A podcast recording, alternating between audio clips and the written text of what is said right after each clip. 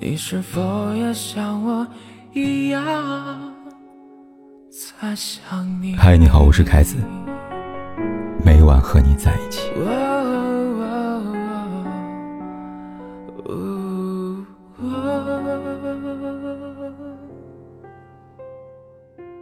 这年头，谁微信里没有个相亲相爱一家人的家族群呢？家庭聚会，孩子上学，夫妻吵架，各种家长里短。都能在家族群里边分享和倾诉，调解一二。可唯独读者李倩，她是个例外。李倩跟老公昌平恋爱两年，结婚三年，至今没有，以后也不打算进入彼此的家族群。谈到原因，李倩的来信里面告诉我，这是她和老公在结婚前约定好的。要知道，在原先的观念里。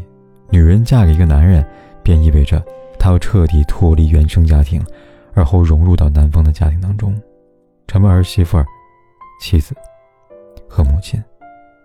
也正因如此，才有了“嫁出去的女儿泼出去的水”一说。也正因如此，回家不再是回家，成了回娘家。但所谓的婆家，真的有必要融入吗？所谓婆家，真的有那么容易融入吗？如果有，那现实中，也不会有那么多婆媳不和、远嫁过年该回哪个家的争论了吧？基于此，在恋爱两年，确定对方是可以共度一生的另一半之后，李倩和昌平做了个决定：他们依然是对方家庭的外人，只有彼此才是新的家人。因此，除了不进对方的家族群以外，平时过年过节。李倩和昌平也是各回各家，和各自家人聚上一聚。可以说，结婚这么多年，他们没有因为自己的第一个家庭吵过一次架。想到布衣曾说过，对于有些人来说，生活就是不断破墙而出的过程；而对另外一些人，生活就是在为自己建造一座座的围墙。李倩和昌平是勇于破墙而出的人。而电视剧看了又看里的女主角银珠，则属于另外一些人，同时，也是现实生活中的大部分人。郑金珠跟郑银珠是两姐妹，有着截然不同的人生境遇。姐姐金珠是家里面第一个孩子，从小受尽宠爱，在妈妈眼里，她不是一个平凡的孩子，迟早会成为一个大作家。而妹妹银珠。因为妈妈生病，从小被送到老家寄养，长到七岁，才被接回家上学。金珠攻读硕士，银珠却只能读个普通护士学校，以此减轻家庭负担，支持姐姐的作家梦。结婚前她们是姐妹，结婚后，她们是妯娌。值得一提的是。性格虚荣而且娇气的姐姐金珠，在新家这个问题上，就有着十分透彻的坚持。她强烈拒绝跟长辈同住。反观妹妹银珠，孩童时期和原生家庭生分的她，在结了婚后，却把家庭的渴望寄托到婆家上。在正式进入婆家前，银珠瞒着未婚夫，花费大量时间学着做未婚夫家的故乡菜。以此讨好婆家人的欢心，而在正式结婚之后，她更是不辞辛苦包揽所有的家务活。即便如此，银珠也没能如她所愿，得到她想要的家庭温暖，得到婆家人的另眼相看。至于原因，再简单不过，她的付出被当作理所当然。某天，银珠因为过度劳累，在做菜的时候睡着了。不小心把锅里面的汤给烧干了，差点引发火灾。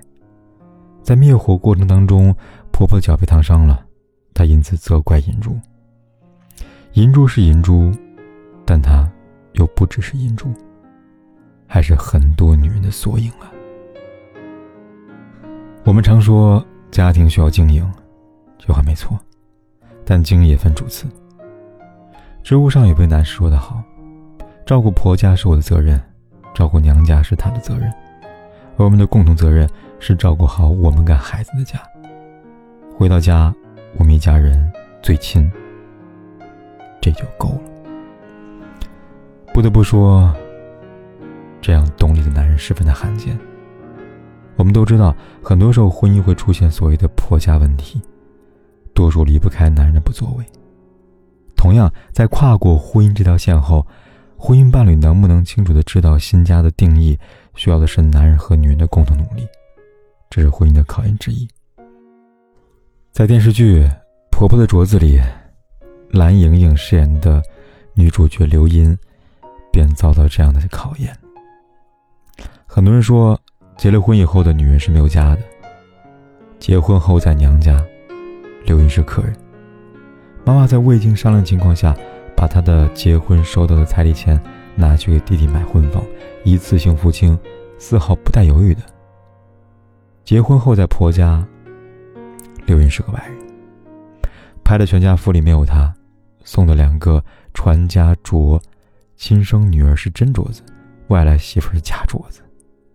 不管是娘家还是婆家，都划分出明显的界限，而她。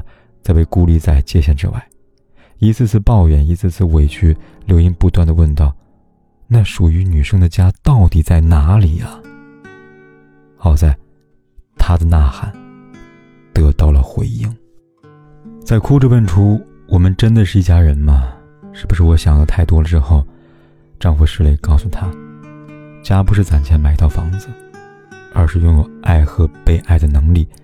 所有的坏情绪。”都可以留给门后的世界，再多的不安和委屈，也许有我在都能摆平。他用坚定的话语告诉他，属于他的家，不在妈妈那里，也不在婆婆那里，而是在他这里。在丈夫温暖拥抱之下，刘英和执拗和解了，才明白结婚是一个新家庭的建立，但并不意味着。我们要跟对方的家庭完美融合，但也不意味着我们要与对方的家庭完全割裂。妈妈真的不在意你吗？婆婆真的不关心你吗？不是的，只是他们有更在意、更关心的人罢了。爱都有浓度，但再少也是爱。而你也应该学会调配自己的浓度。很多年前，周迅用歌声唱出很多女人的心声。我飘啊飘啊，你摇啊摇啊，无根的野草。当梦醒了，天晴了，如何再飘渺？像不像那些结了婚，找不到家的女人？如同一根野草，只能随风飘摇，看似居无定所，但其实，野草也是坚韧。与勇敢的代名词。只要你决定停下，那里就是你的家，也再也不用流浪了。就当做这是一年的光阴蹉跎，我不再温习每次深情的交错。我们不过是各自转动的星球，抱着永恒的空洞。就当做你的离去起不了作用，我的心还完整的像一个黑洞。深深的把你吸附在无边宇宙，一抬起头就看见你，依然